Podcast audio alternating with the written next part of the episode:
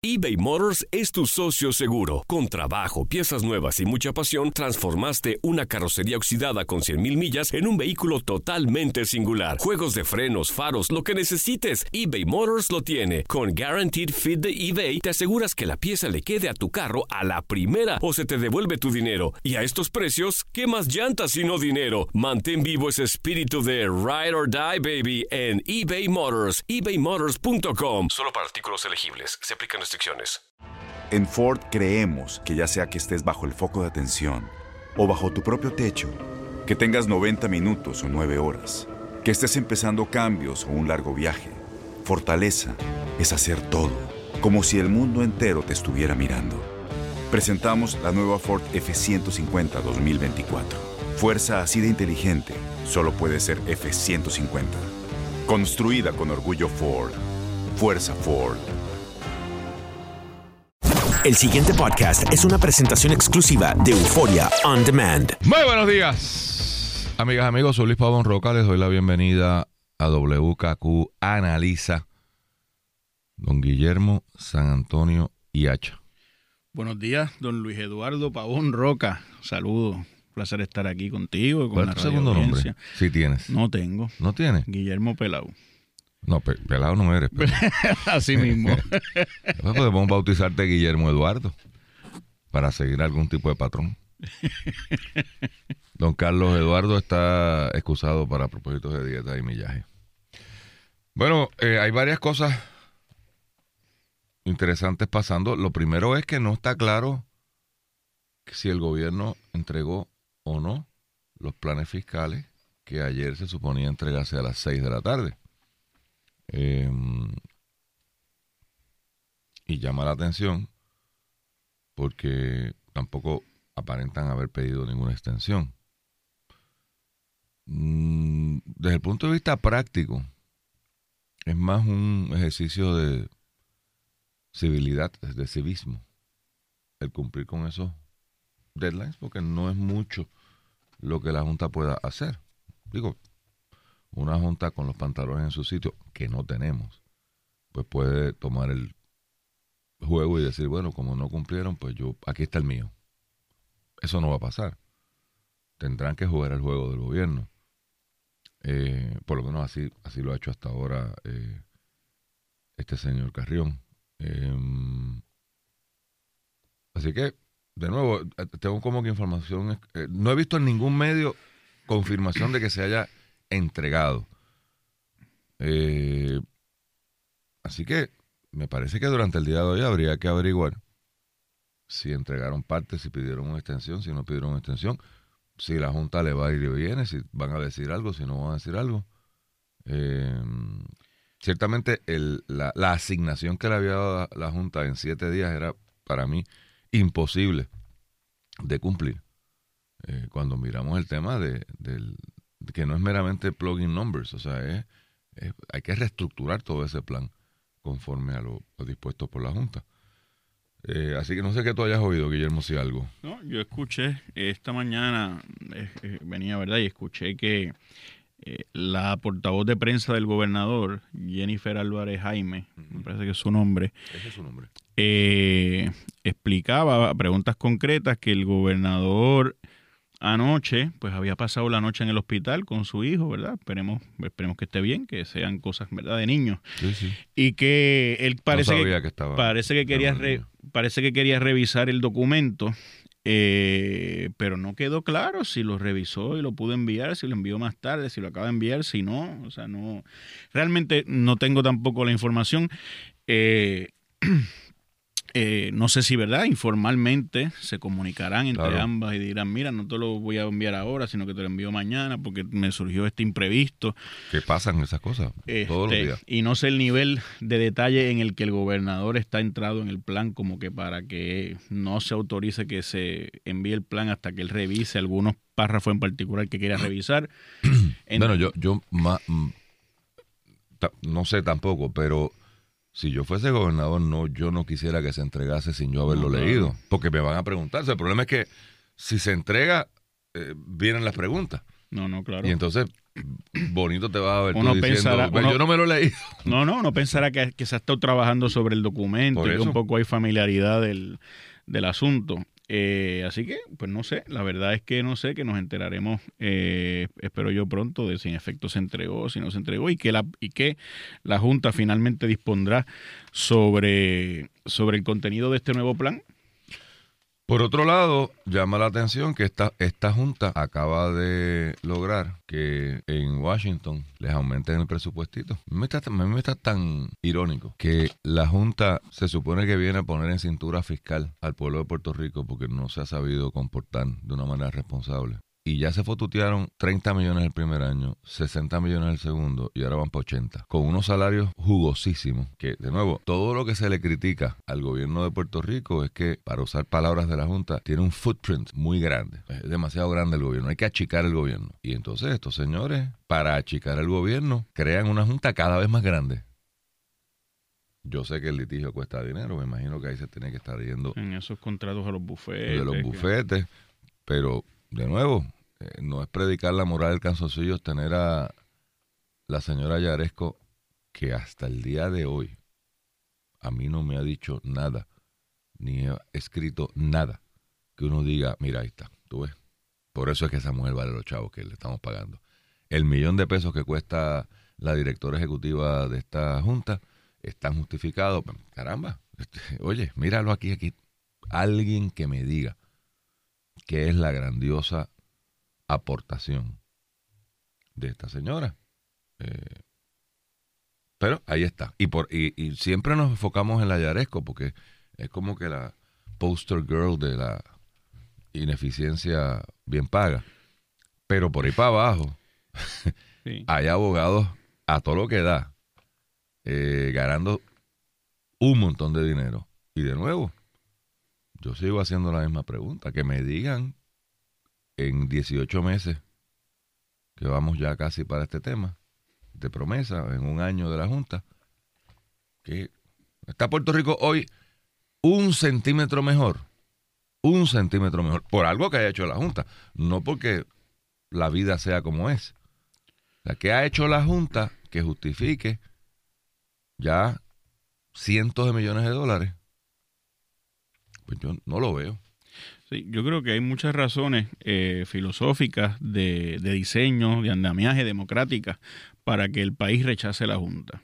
Eh, pero creo que lo- la mayor parte de la gente, cuando se habla de la Junta, la, lo que incomoda, eh, lo que sale más a flor de piel, lo que, lo que la gente comenta es este tipo de excesos en, en, en, en el gasto, los salarios monumentales, no solo de la directora no he visto a. Carrión por ahí rodando con este séquito de seguridad que yo creo que ni Donald Trump tiene, por ejemplo. Y, y criticamos, la gente se harta criticando de que si las escoltas, que si los celulares. ¿Alguien ha visto? Los invito a que miren por ahí, en los, en los grandes restaurantes de San Juan, a esos que tú frecuentas. Usualmente con Carlos. Este, pero sin eso, pero sin, sin motoristas, ni punteros, ni nada de eso, ¿sabes? Carlos y yo, por eso. Ah, no, sí, claro. A veces que Carlos me lleva, entonces uno va allí, poncito. parece que él es el chofer. pero, pero no, eh, yo creo que sí, lo, el, el, la, la directora ejecutiva es un salario monumental, hay otros, otras posiciones ahí debajo que también ganan unos salarios muy por encima de lo que funcionarios ni aquí ni en cualquier otro lugar que uno pueda eh, pensar devengan. Entonces, una junta que viene hacer un control fiscal o una supervisión fiscal eh, pierde legitimidad, pierde fuerza en el, en el llamado que puede hacer, en el trabajo que puede hacer, cuando allí mismo eh, se gasta una cantidad de dinero inmanejable. Entonces, a veces la referencia de Luis, lo que pasa es que la- el presupuesto de la Junta es un punto bicicleta por ciento del presupuesto de Puerto Rico. Y esa Junta Eso con es ese verdad. Con esa teoría es y- que nos quebramos.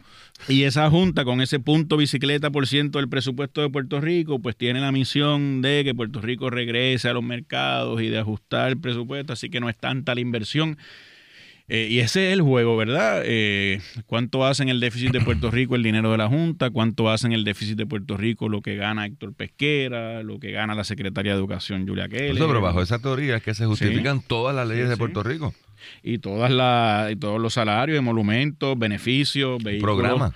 vehículos oficiales, etcétera, todo. Sí, porque, porque cuando tú todo- calculas el... Después de todo, es un punto bicicleta por ciento del presupuesto. Sí, pero, muchos puntos bicicleta juntos hacen la bicicleta. Y además que la gente, eh, en su escasez, en su, como dice el amigo Silverio en una columna de hoy, en su jartera con J.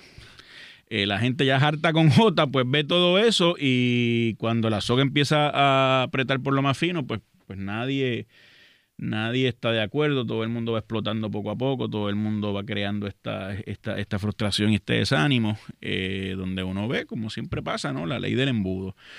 Eh, de, acuerdo contigo, Luis, en términos de que yo creo que la- empieza por la casa el modelaje y si la Junta de Supervisión Fiscal, la Junta de Control Fiscal es la que está llamada a bregar con el tema de la solvencia fiscal de Puerto Rico, de regresarlo a los mercados, pues yo creo que no podemos entonces desde allí eh, autorizar este tipo de, de gastos de salario y mucho menos ir a pedir dinero adicional. Si todas las agencias, si todas las agencias lo que están es en la reducción. Entonces ellos son los únicos que solicitan y se les concede más. O de nuevo, si me lo justifican, ¿verdad? Pues uno dice, caramba. Y estábamos haciendo referencia a un artículo de José Delgado a la página 16 de, eh, del Nuevo Día eh, de hoy. Por otro lado, se nos informa que no hay dinero para pagar el combustible de energía eléctrica. Y que estaremos viendo, ¿cómo era que la pasada administración lo llamaba? Relevo de, relevo de cargas. Relevo de carga. Relevo Esos de son carga. apagones. Los esos son apagones, pero ahora se llaman relevo de carga. No sé si, Lo que hubo si esta administración lo cambie. Lo que hubo antenoche, un relevo de carga de una línea a otra y no sé qué más. Y algo, y algo hizo pum. pues mm, me preguntaba alguien esta mañana, pero ¿cómo es que si nos cobran en la factura ajuste por combustible? O sea, que tú estás pagando la tarifa de energía eléctrica y en teoría el costo del combustible. La agencia no tiene chavo para En pagar una, en combustible. una fórmula que tú sabes que Ah, no, se ha no, eso- requerido que vengan todos los matemáticos del mundo a que la puedan descifrar y todavía están en eso. Ese es el problema, que son matemáticos. Tienen que buscar espiritistas. Puedes decir que la gente no está pagando la factura, Luis. Entonces, ¿cuánta gente, cuántos meses lleva los abonados? Pero no estarán Porque pagando no que- tienen, porque no tienen eh, servicio eléctrico, muchos de ellos, porque los que, sí. porque los que tienen empezaron a recibirla recientemente. O sea, hay 400 mil puertorriqueños sin energía eléctrica. Bueno, yo creo que gran parte es la incompetencia de esta administración, empezando por Whitefish. Pero también, pues, pues bueno, se cayó el poste, se cayó el poste, habrá que buscar un poste y pararlo de nuevo. Pero que por falta de combustible. O esa es culpa de María también. Porque tú tienes que buscar con qué pagar el combustible, o sea, que no hay de otra. Entonces, que se nos diga que es que, pues, pues no hay chavo. Pues sea mire, que- saque chavo de donde no hay. ¿Cuándo en este país vamos a tener a alguien que haga una prioridad de la función gubernamental? O sea, ¿cuándo? Porque esas son las cosas que yo, hoy se anunció por aquí, si yo entendí correctamente, que el alcalde de Guaynabo va a tener un sesco ahora en Guaynabo. Pero no estaban cerrando colecturía. No estaban recortando. Los, los malbetes no lo iban a vender ahora a los bancos. Entonces, a la misma vez, me imagino que como premio político, porque este fue el que sacó la que fue con el gobernador a reírle las gracias al, al tirapapeles de Trump. Van a abrir una colecturía. Eso es consono con la política. O sea, no entiendo. Sí, y sobre todo cuando también se nos dice, y ese proyecto estaba ya corriendo, que las distintas juntas de inscripción permanente en los distintos municipios, en años no electorales como este, Y van a hacer cosas que prácticas. hay mucha gente que sostiene que deberían simplemente cerrarse, ¿no? Y presentes. Por eso. Eh, pues entonces se, le, se tienen funciones de servicio de gobierno como este, ¿verdad? Por o ejemplo. sea que, como por ejemplo, o sea que también a mí me sorprendió porque decía, bueno, uno oye que el Departamento de Hacienda va cerrando, va diciendo solo pueden hacer los bancos, eh, distintas entidades van pasando como asume el registro demográfico, ¿no? Esas cosas búsquenlas en las juntas de inscripción permanente que ya tienen una estructura ahí, sus printers, sus computadoras, etcétera. No vamos a poner una oficina en cada lugar porque ya hay una.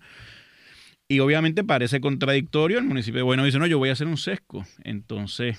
Me van a hacer un sesco. Me van a hacer un sesco. Porque yo no creo que sea que el municipio lo va a hacer, no tiene la capacidad jurídica para hacerlo. Obras públicas, eso, eso será, eh, presumo yo, eh, limitado entonces a la expedición de licencias y cosas de obras públicas. Por eso. Porque seguimos departamentalizando cada función, ¿verdad? Entonces quizás la expedición de licencias pues no es algo delegable en otra de las oficinas y tiene que hacerla solamente obras públicas para que la gente de Guaynabo no tenga que ir a Bayamón, porque está lejísimo, Bayamón de Guaynabo.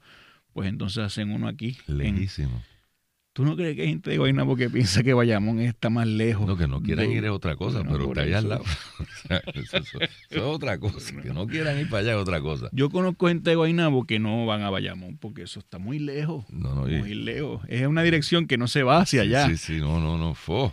El pasado podcast fue una presentación exclusiva de Euphoria On Demand. Para escuchar otros episodios de este y otros podcasts, visítanos en euphoriaondemand.com. Boost Mobile tiene una gran oferta para que aproveches tu reembolso de impuestos al máximo y te mantengas conectado. Al cambiarte a Boost, recibe un 50% de descuento en tu primer mes de datos ilimitados. O, con un plan ilimitado de 40 dólares, llévate un Samsung Galaxy A15 5G por $39.99. Obtén los mejores teléfonos en las redes 5G más grandes del país. Con Boost Mobile, cambiarse es fácil. Solo visita boostmobile.com. Boost Mobile, sin miedo al éxito. Para clientes nuevos y solamente en línea, requiere AroPay. 50% de descuento en el primer mes requiere un plan de 25 dólares al mes. Aplican otras restricciones. Visita Este abril te invitamos a nuestra feria virtual Univisión Contigo rumbo a la universidad. Conéctate virtualmente con representantes de colegios y universidades en la costa este, desde Nueva York a Florida. Aprende sobre ayuda financiera, becas y otros recursos para continuar tu educación. Regístrate para asistir y para la oportunidad de ganar una tableta. Te esperamos en Univisión Contigo rumbo a la universidad